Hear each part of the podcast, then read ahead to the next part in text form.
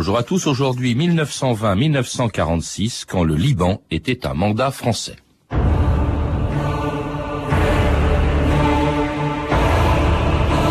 Au pied de ces montagnes majestueuses qui ont fait la force de votre pays, je proclame solennellement le Grand Liban. Général Gouraud, 1er septembre 1920.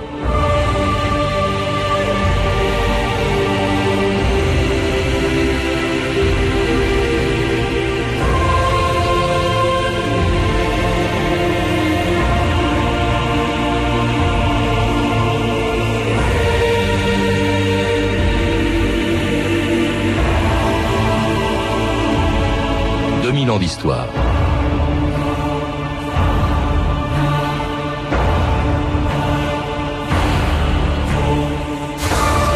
Le 1er octobre 1918, en entrant à Damas, les soldats anglais du général Allenby mettaient fin à des siècles de domination turque en Syrie et au Liban. Sur les ruines de l'ancien empire ottoman, l'Angleterre avait promis de créer un grand royaume arabe. Mais personne ne savait que deux ans auparavant, un accord secret entre Londres et Paris, l'accord Sykes-Picot, avait prévu le partage de toutes les anciennes possessions turques du Moyen-Orient en deux zones d'influence l'Irak, la Jordanie et la Palestine, passant sous la tutelle de la Grande-Bretagne, et la Syrie et le Liban sous celle de la France. Cette longue présence de la France dans ce qu'on appelait autrefois le Levant explique aujourd'hui les liens privilégiés qu'il attache encore au Liban et son intervention dans les drames qui touchent ce pays depuis son indépendance. Pierre Mauroy à Beyrouth le 27 mai 1982, le lendemain d'un attentat contre l'ambassade de France au Liban. Face à ces actes odieux et lâches, la France demeurera inébranlable. Elle continuera son effort en faveur du Liban.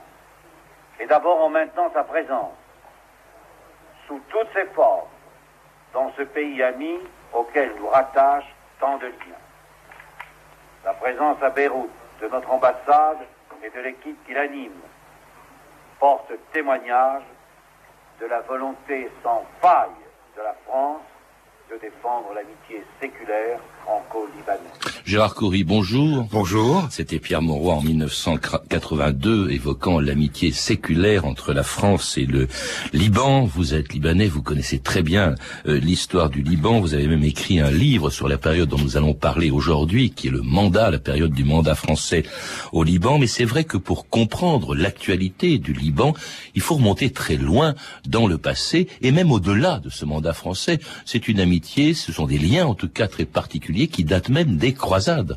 Il y a en effet à l'époque des croisades euh, une, un imaginaire qui est euh, fondé sur une réalité, c'est-à-dire que les chrétiens du Mont Liban à l'époque avaient apporté leur soutien à euh, des euh, croisés et euh, il y a même une lettre apocryphe aujourd'hui reconnue comme telle de Saint Louis qui en fait des membres de la nation française. Hmm.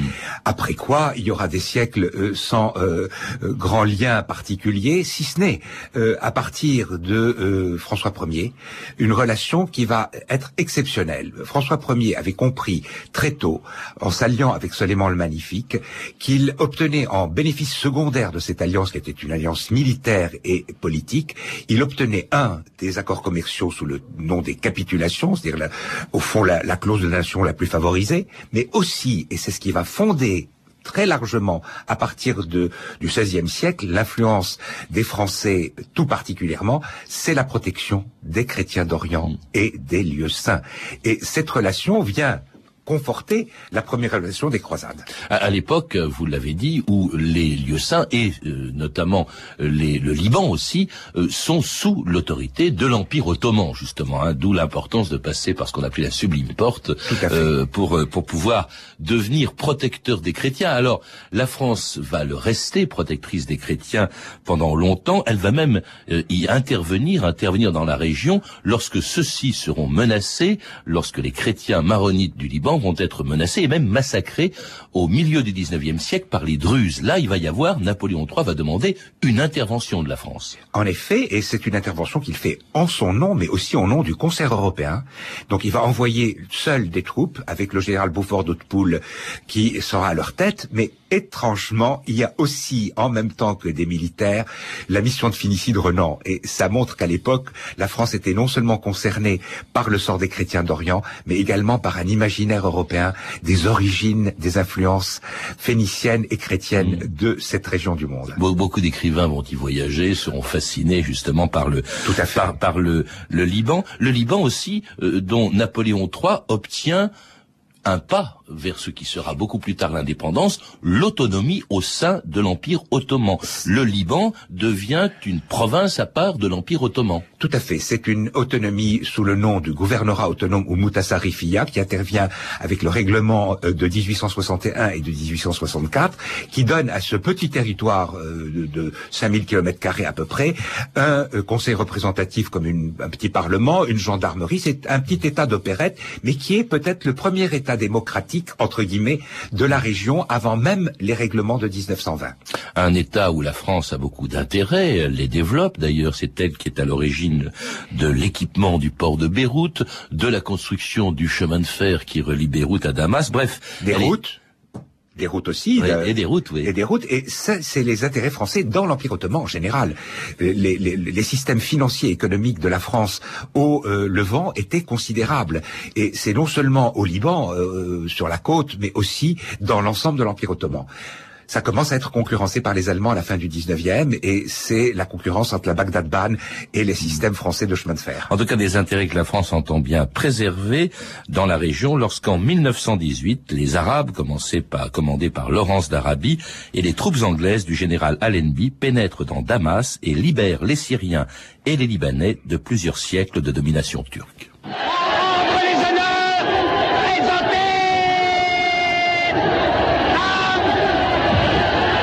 La ville entière est pavoisée de drapeaux arabes. Laurence a installé son quartier général à l'hôtel de ville. Le commandant Laurence a certainement des choses intéressantes à vous dire à propos de mon peuple, de sa faiblesse et de la nécessité de maintenir cette faiblesse dans l'intérêt de l'Angleterre. Et de la France aussi, bien entendu. N'oublions pas la France dans cette affaire. Vous n'avez vraiment pas entendu parler du traité Pico-Sykes Non. Eh bien voilà. Monsieur Sykes est un haut fonctionnaire anglais. Monsieur Picot est un haut fonctionnaire français. Monsieur Sykes et Monsieur Picot se sont entendus entre eux pour qu'après la guerre, la France et l'Angleterre se partagent les restes de l'Empire turc. Ils ont donc signé un accord.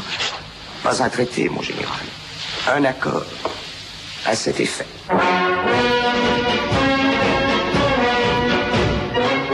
Alors l'accord Sykes-Picot, euh, qui a été signé en 1916, en fait, tout le monde a oublié complètement ce que c'était, mais alors il a eu des conséquences considérables pour toute la région, hein, mais en particulier pour le Liban et pour la Syrie, euh, Gérard Corru. Il n'a pas été signé par Sykes et Picot, mais par euh, Cambon et Sir Edward Grey, peu importe. Mais euh, son importance, c'est qu'il prévoyait un État arabe indépendant ou une confédération d'États arabes indépendants pour entraîner les Arabes contre les Turcs dans la guerre. Et c'est dans l'imaginaire arabe la trahison de cette accord euh, qui avait été fait entre ces deux hommes cités par Laurence dans l'extrait le, du film, qui va rester marqué dans l'imaginaire et surtout la bataille qui va marquer la fin de ce royaume arabe de Damas en 1920 au mois de juillet. Alors justement, euh, rappelons-le, en gros, en substance, les Anglais, pour faire entrer les Arabes dans la guerre contre les Turcs, avaient promis un grand royaume arabe. Or voilà ce qui se passe, c'est une division de la région en deux grandes zones d'influence, la Jordanie, la Palestine et l'Irak euh, passant sous contrôle de l'Angleterre, et puis au nord, la Syrie et le Liban sous celle de la France, et ça va devenir de mandat. Je crois qu'il y a un homme qui a joué un grand rôle. Il y a eu Clémenceau, qui était le chef du gouvernement français en, en 1920. Il y a eu euh, également le général Gouraud. Il y a aussi un homme dont vous venez de rappeler les écrits politiques, qui a beaucoup compté, même si euh, son nom ne nous dit pas grand-chose aujourd'hui, mais dites-nous-en un peu plus, Gérard Coury, c'est Robert Dequet. Robert Dequet était membre du Parti colonial français et il avait été chargé par Clémenceau de faire la première négociation avec l'émir Faisal. Clémenceau, lui, avait compris parfaitement que pour préserver la l'influence française et la pérennité de l'influence française, il fallait s'appuyer sur la parole tenue donner aux Arabes un État indépendant, mais en même temps en faisant accepter aux Arabes, représentés par l'émir Faisal, fils du shérif Hussein de la Mecque, en lui faisant accepter un Liban indépendant et souverain pour maintenir cette relation séculaire et de la France avec les chrétiens d'Orient. Eh bien, Clémenceau avait réussi dans un accord Faisal-Clémenceau du 6 janvier 20 à euh, harmoniser ces deux politiques, c'est-à-dire en même temps l'État arabe indépendant à Damas sous la forme du royaume arabe indépendant et l'État du Grand Liban. Malheureusement, Clémenceau quittant le pouvoir et n'étant pas élu président de la République, c'est Robert Dequet, qui est l'éminence grise de toute cette histoire, qui va complètement modifier la politique de Clémenceau en inversant les règles de l'équilibre, en utilisant non plus la majorité et les, promesses faites à cette majorité, mais les minorités exactement, arabes et musulmanes, mais les minorités.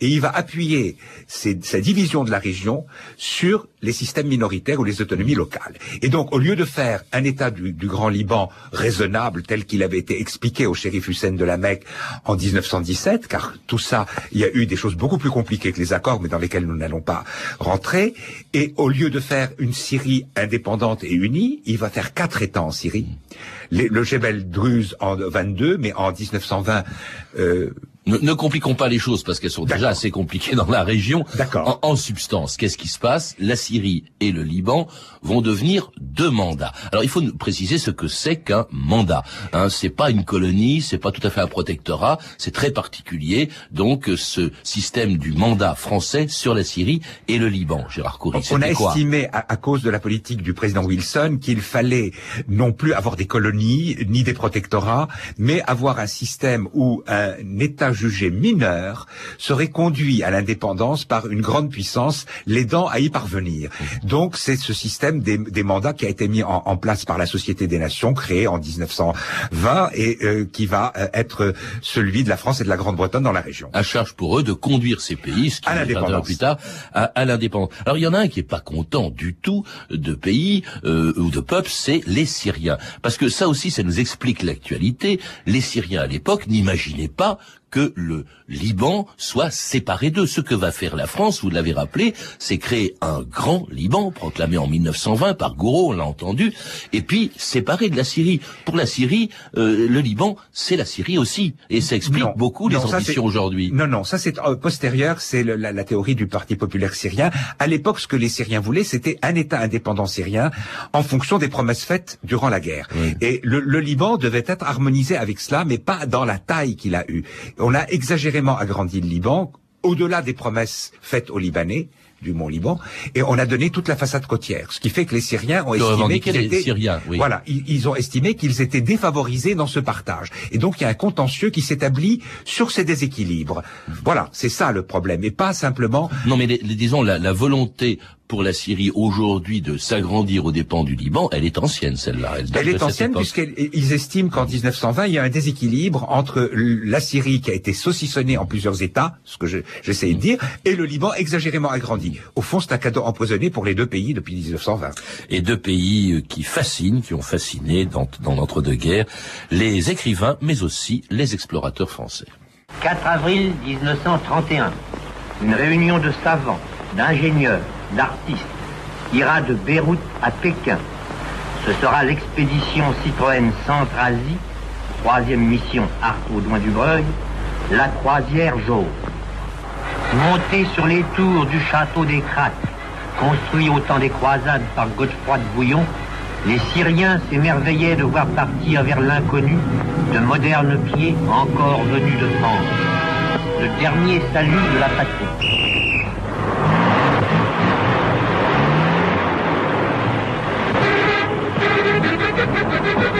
Le dernier salut de la patrie à cette fameuse expédition, la croisière, jaune. La patrie, c'était la Syrie. Enfin bon, euh, cela dit, ni la Syrie ni le Liban n'ont jamais fait partie de l'empire français, euh, Gérard Coury.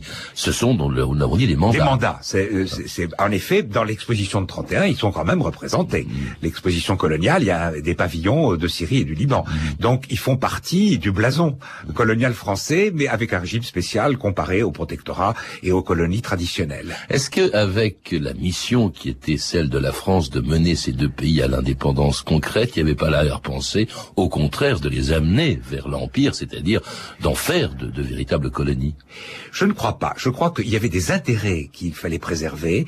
Je, on a oublié de parler essentiellement du pétrole, Mmh. euh, avec aussi une explication de l'agrandissement côtier du Liban, puisque le débouché du pétrole de Mossoul était à Tripoli. Donc déjà dans les années 30, en perspective de euh, la montée des périls, et plutôt euh, à la fin des années 30, il va y avoir un refus de restituer quoi que ce soit à la Syrie du Liban, puisque c'est également le territoire que la France contrôle le mieux et qui n'est pas l'objet de la révolte, par exemple, syrienne et druze de 1925-26. Le Liban est quelque chose que la France a bien en main. Et donc, les villes côtières sont nécessaires pour les approvisionnements pétroliers. Alors comment fonctionnaient justement ces mandats? Il y avait évidemment un représentant de la Un France, le haut commissaire. Voilà, un haut commissaire avec tout un bureau du haut commissaire, un secrétaire général. D'ailleurs, Robert Dequet, dont j'ai réuni des papiers et, et publié euh, des extraits de ce- ses œuvres, était le secrétaire général du, du euh, de Gouraud. Et euh, après ça, il y a eu euh, huit autres euh, hauts commissaires jusqu'au euh, général Dins et Jean Helleux à l'époque de la fin du mandat. Alors, au commissaire, avec beaucoup de fonctionnaires français, une importante colonie, entre guillemets, venue de France, hein, bien entendu, qui est venue s'installer à Beyrouth ou à, ou, ou à Damas, Euh, et puis alors aussi, à partir, je crois, de 1925, un gouvernement libanais. Oui, avec euh, à partir du, du premier président de la République, la Constitution de 26, il va y avoir une série de présidents de la République, en même temps qu'il y avait euh, un haut commissaire. Donc, si vous voulez, il y a un régime mixte qui se met en place. Cette fameuse Constitution de 26 ayant euh, euh, consolidé, au fond, les équilibres sociologiques du Liban, c'est-à-dire le système confessionnel qui sera repris ultérieurement. Alors voilà, ça c'est une des choses les plus importantes qu'il faut retenir pour voir quelle a été la conséquence de ce mandat français. C'est effectivement en 1926, sous l'égide de la France, que se met en place cette constitution qui prévoit un gouvernement, un parlement et un partage du pouvoir entre les différentes, il y en a 17, hein, c'est quand même pas rien, communautés du pays et ce fameux article 95 de la constitution de 1926 qui dit les communautés seront équitablement représentées dans les emplois publics et dans la composition du ministère. Or, c'est un système qui n'a jamais varié depuis, même après l'indépendance du Liban, c'est-à-dire un système communautariste. Tout à fait, et qui a été donc repris dans la Constitution de 43 et qui euh, est également la base des accords de Taïf, c'est-à-dire on n'a jamais voulu prendre le risque de remettre en cause un système de pouvoir des communautés et des chefs de famille qui euh, sont les représentants des communautés. Et ceci est quand même une des failles et une des faiblesses de cette démocratie confessionnelle. Il faut rappeler donc un président qui est obligatoirement chrétien, Chrétien, maronite, un maronite, maronite. parce qu'il y a oui, parce qu'il y a des chrétiens qui Il y a des chrétiens maronites, orthodoxes et des nécessairement. chrétiens de Mais différentes pour les trois principales confessions, il y a aussi donc un premier ministre qui sera Sunnite. euh, sunnite, musulman sunnite, et un chef, c'est encore vrai Un aujourd'hui, président de la Chambre qui est musulman qui est chiite. musulman chiite. Alors tout ça, évidemment, c'est assez complexe, ça explique beaucoup de difficultés du Liban d'aujourd'hui. Euh, et alors, un, un- un Liban qui, à l'époque, euh, également, euh, où coexistaient, nous l'avons dit, 17 communautés religieuses, et où apparaissent aussi, où vivent, parce que ce, ce système, il ne se fait pas au profit simplement de communautés religieuses, mais aussi de quelques grandes familles qui détiennent le pouvoir, Gérard Coury. Il y a des familles qui sont quand même aujourd'hui encore des représentants d'un monde euh, endogamique et euh, euh, disons féodal. Euh, il y a une féodalité de, des communautés, mais qui correspond encore aux équilibres du Moyen-Orient. Euh, ça, il faut bien savoir qu'il y a des codes différents de fonctionnement et qu'on ne peut pas d'un tournement changer les mentalités et changer les fonctionnements. Il faudrait une évolution économique que les Libans avaient amorcée pour que ces systèmes euh, s'ouvrent à la modernité et à l'esprit critique, ce qui n'est pas le cas quand euh, ils sont en crise et en guerre. Alors famille, hein, dont on faut rappeler le nom, les Gémayel, Pierre Gémayel qui dans les années 30 crée déjà les premières phalanges. Euh, Il y a les Aidés, les Frangiers, les Couris, Les parmi Couris, oui. les- Tout votre fait. famille, parmi les chrétiens, mais aussi les Caramés pour les sunnites, les Jumblat pour Les les, Gisques, Druzes. le cher Mohamed Hein, Gisque, oui. notamment. Donc ce sont des, des grandes familles, des partis politiques. Il y en a un que vous avez cité très important, créé euh, en 1932, c'est le Parti populaire syrien, hein, c'est ça? Ah, ça, c'est euh, Antoine Saadé, Antoun Saadé, Qui voulait réunir dans un, concept de grande Syrie non seulement la Syrie actuelle et le Liban, mais l'Irak, le Koweït et également la Palestine avec comme point d'étoile Chypre. Et c'est cet homme qui a été sommairement exécuté au Liban en 49 après un procès sommaire. Donc un parti pro-syrien, on dirait aujourd'hui. Un parti pro-syrien avec quand même des relents assez grands de national-socialisme. Même s'il était laïque, il y avait des aspects qui, avaient inspiré, comme d'ailleurs euh, Pierre Gemayel, qu'ils qui, avaient été cherchés dans l'Allemagne nazie. Oui. Alors un, Liban euh, toujours pas indépendant, déjà euh, très divisé, on, on l'a dit, et qui va l'être encore plus lorsque se déclenche la guerre. Parce que là, en 1939-40, le Liban devient un enjeu pour les puissances qui vont se faire la guerre, euh, et notamment euh, entre l'Angleterre et l'Allemagne. Euh, Gérard Coury, il se passe la chose suivante. Le gouvernement français, car le général Dens, qui est au commissaire, est resté fidèle à Vichy, et il va donner, en quelque sorte, sur ordre de Vichy, il va donner des bases aériennes en Syrie aux Allemands. Tout à fait. Et ça, ça va provoquer d'ailleurs une réaction vigoureuse de la part des, des forces euh, anglaises et françaises de, euh, du général de Gaulle. Il va y avoir euh, justement une guerre qui jusqu'à présent reste très douloureuse pour les Français, une guerre fratricide entre Français de Vichy et Français gaullistes. Mmh. Et ça va se terminer par un accord à Saint-Jean d'Arc et une modification des données au Liban avec une visite du général de Gaulle en 42 d'ailleurs pour sceller tout ça. Et ça va être le prélude de, l'acte suivant qui va être l'indépendance du Liban en 43. Alors on écoute justement le général Dance, il vient d'être battu par les Anglais et par les forces françaises libres. Vous avez raison de le dire, Gérard Coury, c'est un combat fratricide puisqu'il y avait d'un côté les Français libres et de l'autre côté les Français vichistes. Le général Dance, en août 1941, juste après la signature de son armistice de Saint-Jean d'Acre. Coloniaux, mes amis, je vous ai rencontrés sur tous les rivages de la Méditerranée. Et finalement, j'ai eu le grand honneur de vous compter parmi nos meilleures troupes de Syrie. L'un des plus glorieux de vos gouverneurs généraux m'a dit qu'un frisson de fierté avait parcouru vos rangs à la nouvelle des exploits de vos camarades de Syrie. Ils se sont battus pour l'unité de l'Empire et seuls ces hommes qui, dans les plaines torrides de Damas, dans l'été du désert syrien, dans les rochers du Liban, arrêté cependant 35 jours des assaillants qui avaient annoncé leur triomphe en deux jours. Le salut de la France ne doit pas être cherché dans l'indiscipline de l'orgueil, mais dans la ferme volonté de maintenir l'Empire, de penser uniquement français et de faire confiance dans le patriotisme lucide et averti de notre chef, le maréchal, aux ordres de qui ils ont donné simplement l'exemple de l'obéissance. Et le général Dance, dernier ou avant-dernier haut commissaire français au, au, Liban en août 41, euh, il rentrera en France, il va finir à Fresnes, hein, parce qu'il était vraiment très pétiniste, on l'a vu. Et alors, il est remplacé euh, par le général Catrou, comme représentant en tout cas du, du général de Gaulle, Catrou, qui est envoyé au Liban, une fois euh, euh Dance battu, il est envoyé au Liban, qui passe dans le camp allié, et Catrou qui va proclamer ce qu'on attend enfin, parce que la France était destinée à aboutir l'indépendance du Liban, C'est encore un coup de la rivalité franco-anglaise dans la région, aussi bien en 1920 que en 43. Catrou intervient pour corriger et compenser les erreurs faites par le dernier haut-commissaire Jean Helleux qui a succédé à Dens. Et il va rattraper au mieux possible les coups bas que, euh, d'une part, euh, le euh, général Spears avait fait à l'égard de, de, de, la France, et d'autre part, les erreurs d'emprisonnement du président et de ses ministres par le euh, haut-commissaire et le. Vous voulez dire que les Anglais voulaient en fait évincer la France, la présence française du Liban Absolument, à ce moment-là plus que jamais. Hmm. Et donc euh, Catrou va réussir avec euh, De Gaulle à Alger qui freine parce que lui aussi veut maintenir les atouts de l'Empire et Catrou le convainc euh, avec une grande science. Catrou était quelqu'un de remarquable pour ce qui est euh, du, du Moyen-Orient et ailleurs d'ailleurs. Et Catrou va être capable de convaincre De Gaulle de donner l'indépendance au Liban hmm. qui va devenir effective en 46 après le départ des troupes et il va sauver quelque part l'influence française, contrairement à ce que les Anglais auraient voulu. Alors des indépendances, moi je vous avouerai franchement qu'en lisant l'histoire du Liban, j'ai eu du mal à, comprendre, il y en a plusieurs. Il y a celle que proclame Catroux, il y a l'indépendance effective en 46, il y en a une aussi qui a été proclamée en 43, c'est d'ailleurs le jour, je crois, de la fête nationale au Le Liban. 22, le 22 novembre Alors 43. pourquoi une autre indépendance puisque Catroux l'avait déjà proclamée?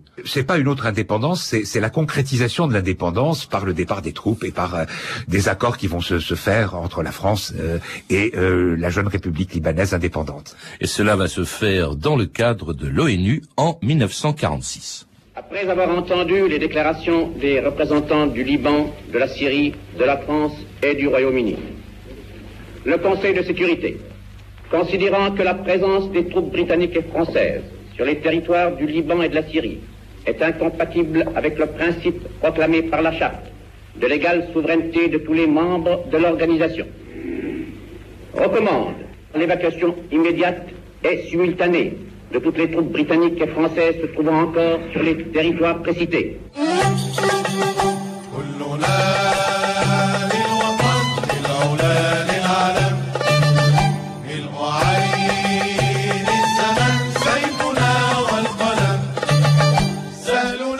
Vous savez bien entendu ce que l'on entend, Gérard Coury. C'est une version euh, de l'hymne national libanais. Oui.